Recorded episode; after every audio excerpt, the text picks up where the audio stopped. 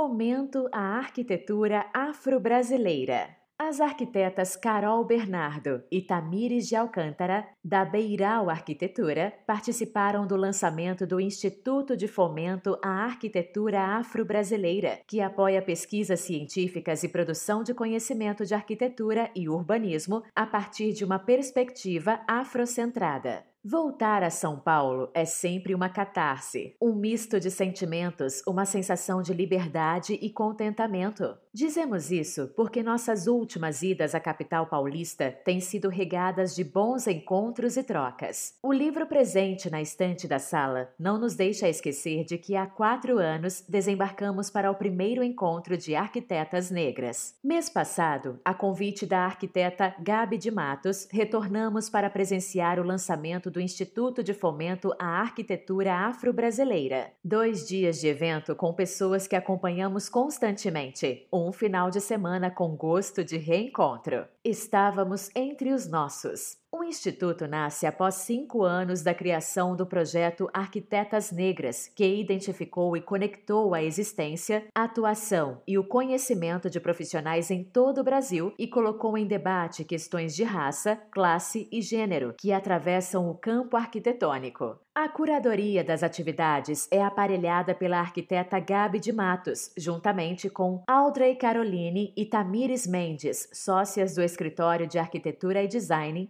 Arquitab, Kaisa Isabel da Silva Santos, vice-presidente do IAB São Paulo, Cheryl Martins Silva, da Diretoria de Relações Institucionais e Parcerias do IAB São Paulo, e Vilma Patrícia, arquiteta e mestre pela Universidade Federal da Bahia. Abre aspas. Entendemos que a expertise acumulada em meia década de articulação, isto é, as experiências, as pesquisas e dados mapeados, nos capacitam para enfrentamentos e proposições de magnitudes diferentes, onde o modelo institucional se faz necessário para novos avanços em prol do fortalecimento da arquitetura afro-brasileira enquanto campo. Além disso, apresentaremos a possibilidade de uma produção de arquitetura que atenda à sociedade brasileira e que tenha o país refletido em suas bases. Fecha aspas, arroba arquitetas negras. O Instituto visa a consolidação do campo da arquitetura afro-brasileira, pouquíssimo evidenciado, apoiando pesquisas científicas e produção de conhecimento de arquitetura e urbanismo a partir de uma perspectiva afrocentrada. Que momento fantástico para se estar presente! Estivemos! Ao dizer que estivemos presentes, queremos dizer que vivemos inteiramente aquele momento, cientes da importância do que acontecia ali. Em se tratando de eventos de arquitetura, poucos são os que nos representam. Raríssimas são as oportunidades de estar entre tantos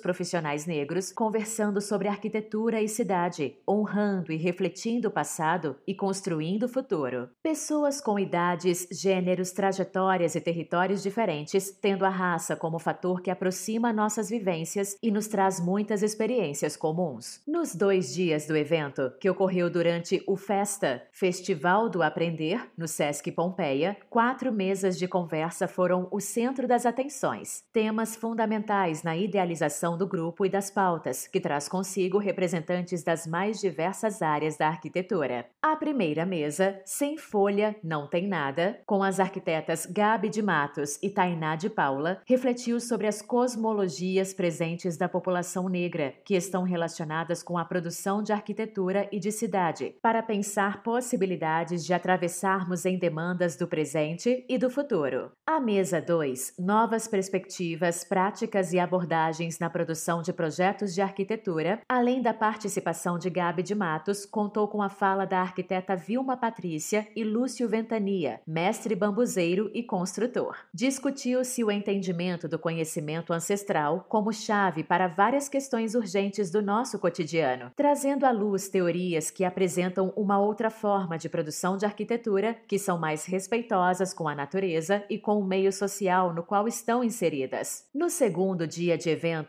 aconteceram outras duas mesas. A primeira, Desafios do Mercado de Arquitetura, com Anderson Coelho, Somos Lares, Carol Bernardo, Beiral Estúdio e Audrey Caroline, Arquitab. Anderson, do mercado imobiliário, Carol e Audrey, arquitetas, expuseram os desafios para que os profissionais negros acessem o mercado de arquitetura de forma justa, pensando pelo ponto de vista de quem constrói para ele e de quem vende, para entender como o racismo e o capitalismo incidem neste campo, a fim de criar juntos possibilidades de posicionamento. Na mesa seguinte, o encerramento e lançamento do Instituto de Fomento à Arquitetura Afro-Brasileira composta por Fábio Velame, arquiteto e professor doutor pela Universidade Federal da Bahia, Henrique Cunha, engenheiro, sociólogo, historiador e pesquisador ativista do movimento negro brasileiro, Gabi de Matos e Kaisa Isabel. Os integrantes reforçaram a necessidade de nos unirmos enquanto grupo, não deixando de enxergar interseções que perpassam nossos corpos de formas diferentes na cidade, assim como no campo da arquitetura e do urbanismo, mas com o entendimento essencial que somente as atravessaremos se estivermos aquilombados enquanto comunidade. Se engana quem pensa que a arquitetura afro-brasileira tem uma cara só. Somos diversos, estamos pensando e fazendo arquitetura em muitos campos, com técnicas, estética e processos criativos diversos, e não é de hoje. A arquitetura brasileira foi construída por mãos negras, mas não somente isso, ela foi viabilizada por técnicas e conhecimentos trazidos de África. Aprofundar os conhecimentos sobre a arquitetura afro-brasileira é permitir que a população negra conheça toda a sabedoria de seus ancestrais, é encontrar caminhos para os problemas atuais e é também a maneira de construir coletivamente um um futuro mais respeitoso com o planeta. Compartilhar vivências, encontrar semelhanças, ser parte da escuta e acolhimento. Voltamos renovadas e certas do caminho que estamos trilhando.